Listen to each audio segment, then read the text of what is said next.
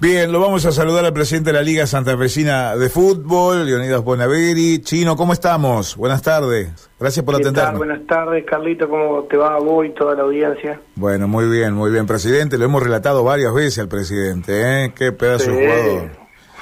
Muchos goles, ¿eh? Muchos goles. chino? Sí, Chino, muchos goles. No, no lo contaste como Jorgito West. Un 100% liga, un 100% liga. sí, señor, sí, señor. Sí, señor. Eh, digo, como Jorgito West, ¿viste? Jorgito me llama porque dice que tiene muchos goles. Yo ni me acuerdo lo de, de Jorge. Bueno, eh, lo más importante pasa por lo del fin de semana, por el fútbol y aquellos que, hemos jugado y que hemos estado dentro de la liga es tan importante para los chicos, ¿no? Que, se pudo fundamentalmente arreglado el conflicto con los árbitros, ¿no?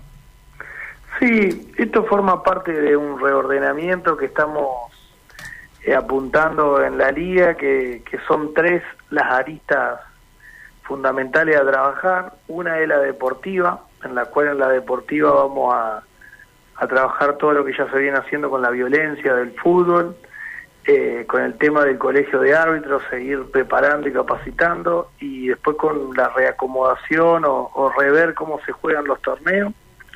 Después la parte económica, que es la que ahora nos frenó, donde hay deudas muy grandes de los clubes de la liga, donde están tienen un uso y costumbre de manejo con, con el dinero que provocó esto de que fueron dos veces que la plata no estuvo para pagarla a los árbitros, entonces eh, decidimos frenar la pelota, que se pongan al día la mayoría y bueno, y ayer con una gran convocatoria se tomó la determinación de, de que se vuelva a rodar la pelota, pero bajo algunas eh, normas claras para todos los clubes.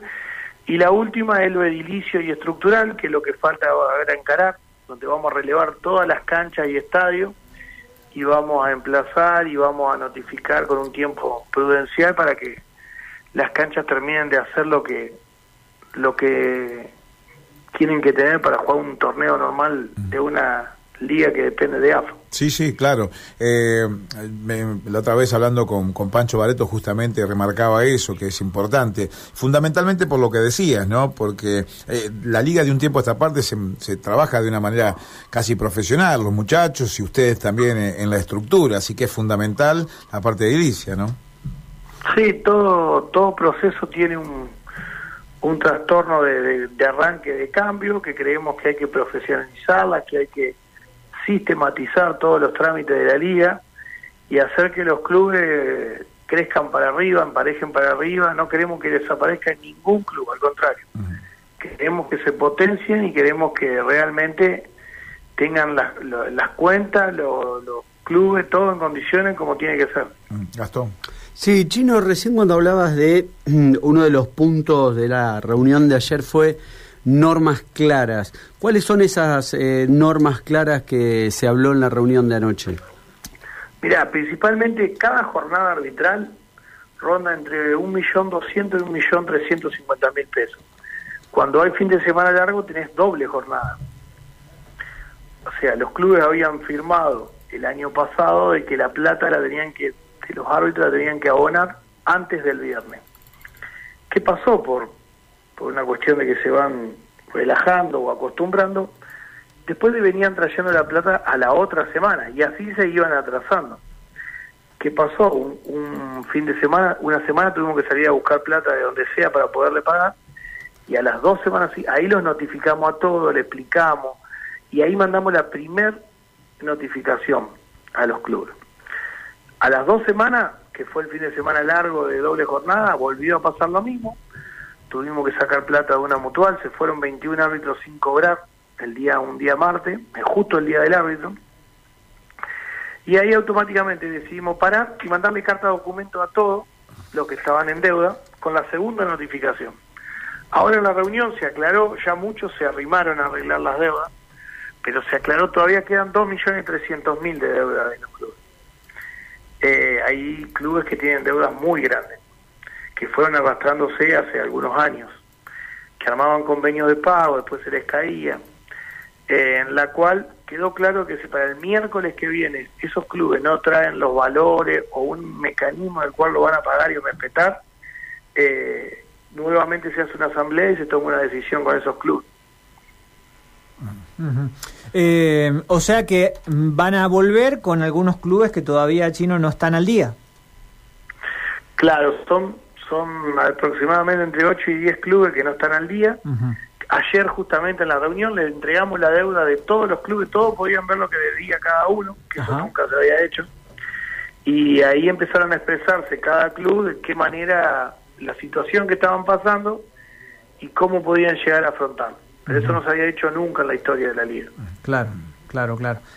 O sea, todos convinieron en que van a pagar. El tema es que cómo, cómo hacen para no generar deuda más adelante, ¿no? Ese debe ser la preocupación de los dirigentes, me imagino, ¿no?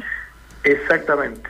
Bueno, ahí se puso algunos parámetros en los cuales no vamos a basar si la deuda se incrementa. Mm.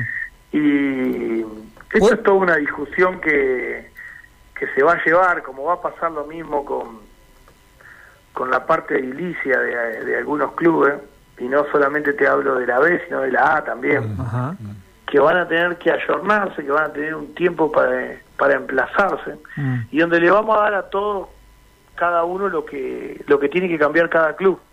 Que todos sepan eh, que cada uno qué es lo que necesita renovar. ¿Y puede haber eh, alguna sanción deportiva, por ejemplo, quita de puntos para que incumpla o no? No, no, puede haber una suspensión de un año. Suspensión de un año. Ah, bien. Esa es la sanción que se evalúa. Ah, bien, claro. Eh, bueno. me parece que, es buscar un camino eh, y cada club va a tener que buscar los recursos necesarios y aquellos fundamentalmente los que están con mucha deuda, ¿no? Nosotros asumimos hace cuatro meses y medio, cinco, y cuando asumimos a cada club nos tomamos el trabajo de preguntarle por la deuda que tenía.